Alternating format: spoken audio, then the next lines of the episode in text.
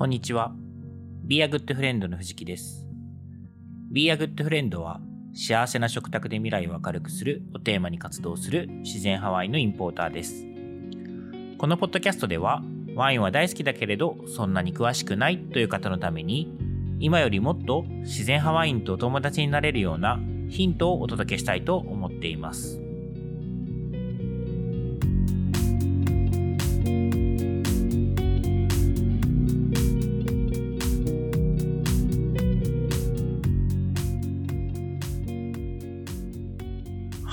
えー今日はですね、122回目のエピソードになります。今日お話しするのは、ワインオープナー、ソムリエナイフの選び方というお話をしたいと思います。ちょうどですね、前回はですね、キャップシールのお話を少ししました。まあ、キャップシールが何かっていうお話ではなくて、ちょっとそれにまつわる嬉しかったことって話だったんですけど、まあ、それでですね、ちょっと思い出したのが、まあ、いつかお話ししようと思っていた、こう、ワインの開け方、まあ、コルクの抜き方の話ですよね。で、これ、ちゃんとしないとなと思っていて、えー今日はそのお話をしようかなと思います。で、えーまあちょっとここもですね、一回で話しきれないぐらい結構深い世界でいろいろあるんですけど、まずですね、あの道具の話をしようかなと思います。あの、人力というか、あの素手ではですね、ワインって飲めない、開けれないんですよね、あのコルクがあるものは。あの、昔、何か、なんだろうな、何かの動画で、こう、ワインオープナーがない時にどうやってコルクを抜くかみたいな壁でどんどんやってコルクをこう抜いていくみたいなやつを見たことあるんですけど、まあなかなかですね、あの、そこまでして開け、飲まなきゃいけないのかみたいな感じなんですけど、道具があった方が、あの、スムーズというか、道具がないと結構スムーズではないということなんですね。で、で実はですね、ワインオープナーと呼ばれるものなんですけども、えーちょっとですね、例えばこう、あの EC サイトとかで検索してみると、ものすごいいろんな種類のものが販売されているんですね。で、なので、まあ、これすごいいいよとか、えーこれが正解みたいなことは、ちょっとまあ、あの人によってとかシチュエーションによって異なるので言えないし、まあなんかともするとこういうのもね、なんか火種の元になるのかなと思います。で、ちょっとですね、こうざっと見てみたところ売ってるタイプなんですけど、あの、まあ少ないので言うと、まず T 字型、T 型のやつですね。あの、本当にこう、持ち手とスクリューだけで、えーまあ針だけであるようなやつとか、えーは、まあ結構ポピュラーというか、昔はなんかどこの家でもワインオープナーって言ったらこれだけはあったみたいな、そんなあの時もあったんですけど、これはちょっとね、開けづらいので、あの、あまり、まあ現状だと、こう、ワイン飲む人はそれで日々開けてるって人いないんじゃないかなと思うんですけども、あの T 型のものですね。あとはですね、こう、あの、くるくるくるくるっとスクリューを、あの、こう、なんて言ったらいいんでしょうね。えー、ネジのようにこう上をくるくる回して、で、横にですね、羽のようにこう棒が上がってきて、それをこう最後ですね、上まで上がったやつをぐーぐーっとまた、え真ん中に戻してあげると、その勢いでコルクが抜けるみたいなウィング型のものだったりとか、ちょっとウィング型と似てるんですけども、もうキュッと挟んで上からくるくる回すと、えーその挟んでるおかげでこうスクリューがこう回ってですね、あのコルクがだんだん上に上がってくるってやつとか、あとですね、そのスクリュータイプのやつって結構電動のものが今結構いろいろ出てるみたいで、まあ電動でこう力かけずにビウィーンと上げれるやつとか。あとですね、まああの、ソムリエナイフと呼ばれるものですね。なんかこう、こうキャップシールを切るこうナイフがちっちゃくついていて、で、スクリューがついていて、で、こう、ボトルの口の縁にですね、こう、あの、当てて、えそこでクッとぬあの引っ掛けて抜くみたいなやつですね。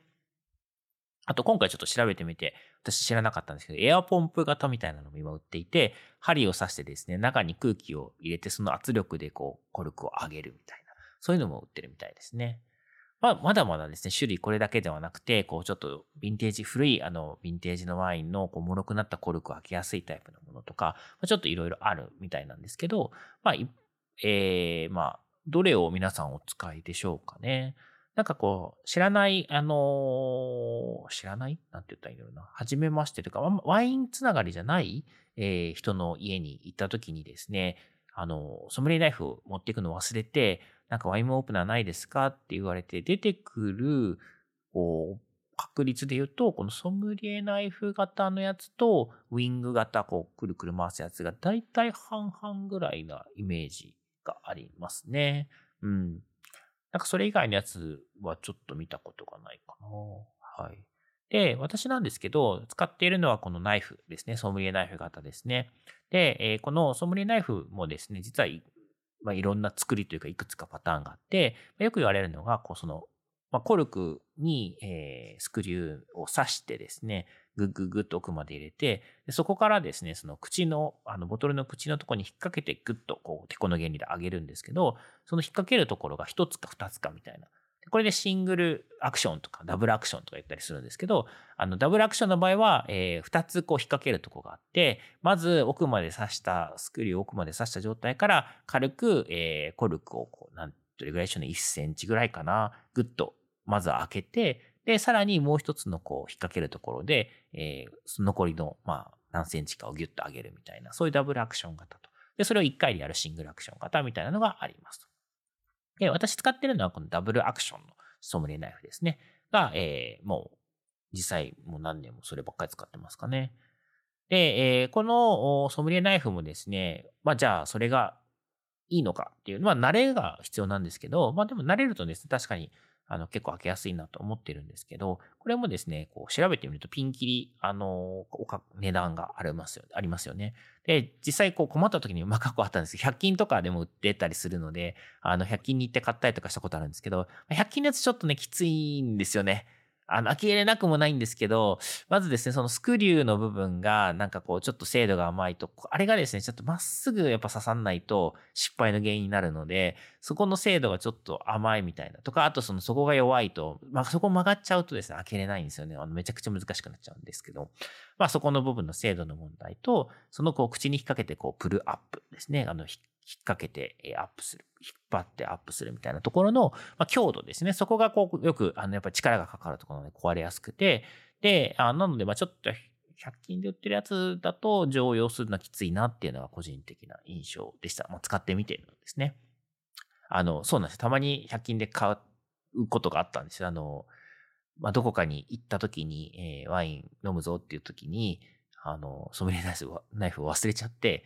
で、近くに100円、100円均一のお店があったので、まあ、そこで買うと。まあ確かにあけあのそういう時にはですね、すごい助かるんですけどね、もうパッと、えー、買って100円で買えたので、当時ですね。まあ今も売ってるのかな売ってるんだろうな。はい。で、えー、じゃあですね、じゃあどんなやつ買えばいいのかっていうので、まあ、上を見ればキリがないっていうか、結構高級なやつもソムリエナイフ売っておりますと。で、これは私の意見なんですけど、まあ、高級品もいらないかなって思っておりまして、で、これはなぜかというと、まあ私もあの、昔ですね、その絵のところは木のですね、こうナイフの村からやってきたですね、あの、まあ有名なソムリナイフ使ってたんですけど、まあ気分、使ってると気分はいいんですよね。その木の部分もいろんな木の種類があって、マホガニーとかですね、えー、メイプルとかいろいろ木があって、その色とか木目とかが出たりとかして、なかなかですね、こう気分が上がるんですけれども、その高級品がゆえにですね、壊れた時ちょっと悲しいんですよね。で、高いからって言って何倍も長持ちするかっていうとそうでもないっていうのが、まあ、ちょっと私のその、まあ、高級って言ってももちろん手が出る範囲のものなので、もっといいものはもっと長持ちするのかもわかんないですけど、まあ、いずれにせよですね、その、こう、結構コルクを抜くってすごいパワーがいるものなので、負荷がかかるんですよね。なので、まあ、安いもの、高いものに関わらずですね、いつかは、その、例えばスクリューのところが折れるとか、根元が折れるとか、あとそのプルアップするところが、こう、なんかこう、バカになって引っかかんなく、あの、まあ、力が入らなくなるみたいな、そういうのが、あの、起こっちゃうんですよね。これはもう高級品でも起こっちゃうということなので、まあ、そういう意味ではですね、その、開けるってこと自体が目的なので、別にそういう装飾が施されてるものは、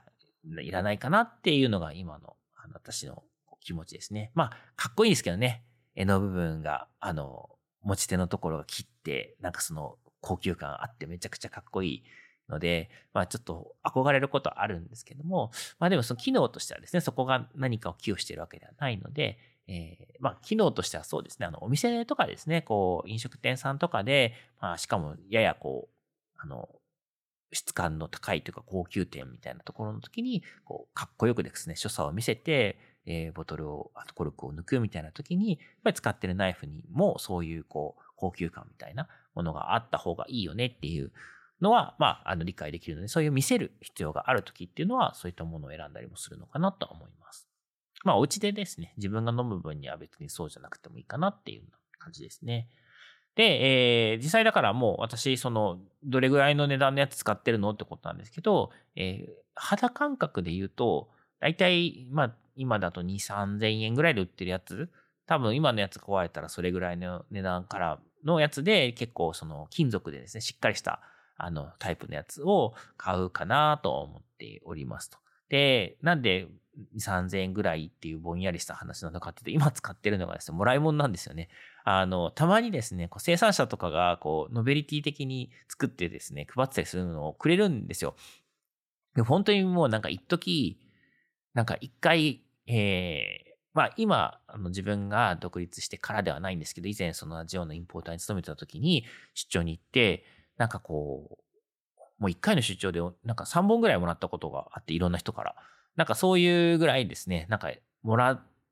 えたんですよ。で、まあ、ノベルティなので、そんなどっかのハイブランドのものでももちろんないんですけど、どれもですね、意外とですね、壊れなくてですね、で、結構長く使えてるっていうので、私も今家にあるものは、あれ、えー、2本なんかちょっと、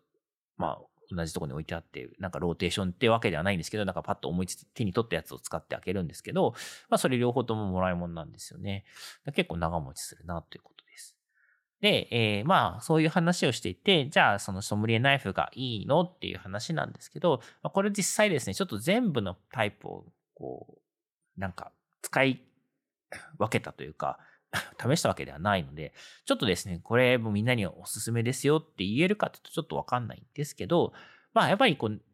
なんて言ったらいいんでしょうね。慣れかな？慣れると、まあ、そうやって長も、そこそこ長持ちだし、まあ、そんなに失敗もしないし、みたいな感じなので、やっぱりその新、えー、ソムリナイフのダブルアクションっていうのは、まあ、使いやすいんじゃないかなと思っていて、で実際どれぐらい私がまあワインボトル開けたかって話なんですけど、まあ、人生において言ってたらもうなんか数えきれないぐらい開けてるんですけど、1日でですね、例えばあの、深海とかで、えー、ワインをこうプレゼンテーションするときに、ものすごいもう何百本って開けたこともあるんですね。で、そういう時、もうものすごい、もう何百本、何百本言い過ぎか。いや、何百本開けたかな。なんかね、7、80種類のワイン深海で出してて、なんか3本とか、あの、まあ、何百人か来て3本とか出したら、まあ、結構それぐらいの本数になる。百何十本とか二百何十本とかにはなるんですけど、まあ、そうですね。それぐらいのレンジですね。200本前後ぐらいかな。を開けたりしたことがあるんですけど、やっぱりですね、その、まあ、速やかに、まあそういう深海とかなんで、まあ次のボトル開けるときは速やかに開けなきゃいけないみたいな時にも、なんかですね、こうスムーズにできたなっていう印象はあります。はい。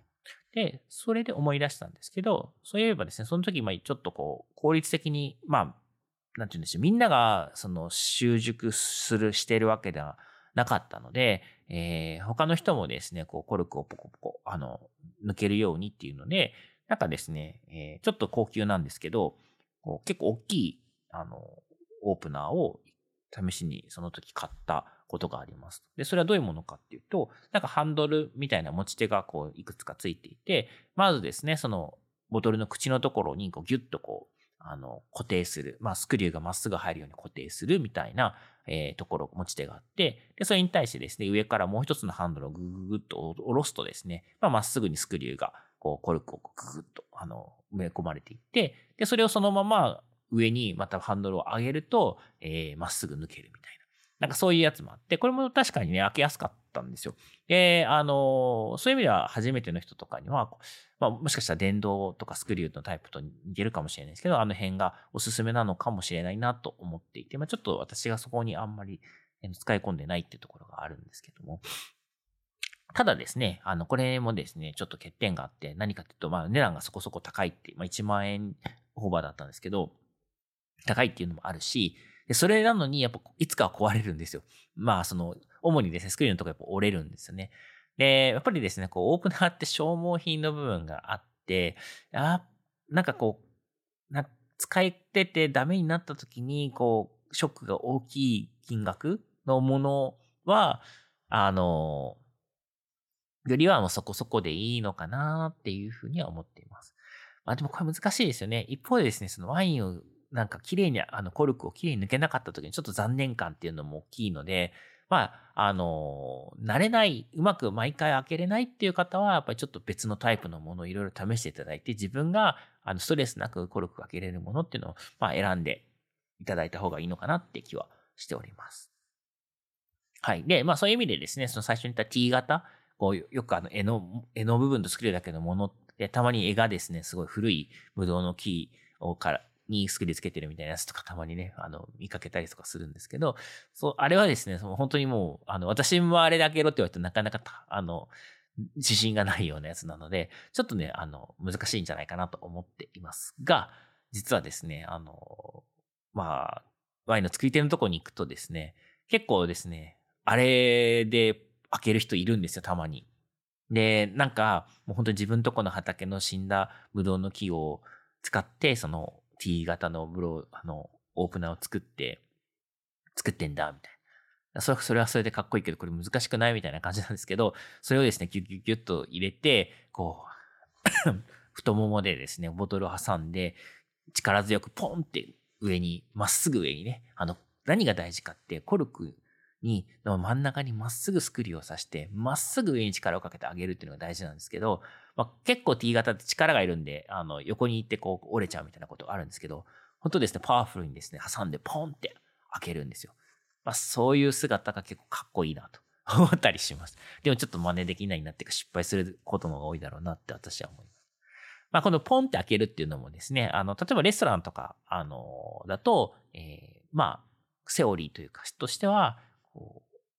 音を立てずにですね、こう綺麗にスッと抜くっていうのが、まあちょっと高級なお店とかのソムリエさんとかがやる、えー、コルクの抜き方なんですけど、まあですね、あの、この作り手たちがですね、ポンって力強く抜いてるのを見てですね、僕結構あの音が好きで、まあ、ポンポン抜くのも、まあまあ景気良くていいじゃんって思ったりもなんかしてたりするんですね。はい。なので、あの、たまにこう、えー、お届けしている藤木家の食卓の時にワイン開ける時に、ちょっとですね、意図的に、まあ、音でしか、あの、皆さんにお届けできないので、シュッと開けてしまうといつ開けたかわかんないのでもあるので、あの、結構勢いよく、まあ、ポンって最後開けて、えー、ナイスポンみたいな感じでやってるのは、あの、そういうオマージュ的な話もありましたということです。はい。ということで、えー、と、なんだっけ、えー、今日はですね、あの、ワインオープナー、ソムリエナイフの選び方というお話をさせていただきました。えー、このポッドキャストを聞いた感想やコメント、ご質問などは、番組名、自然ハワインと友達とハッシュタグをつけて、Twitter、Facebook、Instagram などでお寄せいただけるととても嬉しいです。いただいたご質問などはこの配信の中でお答えしていきたいと思っております。今日も最後までありがとうございました。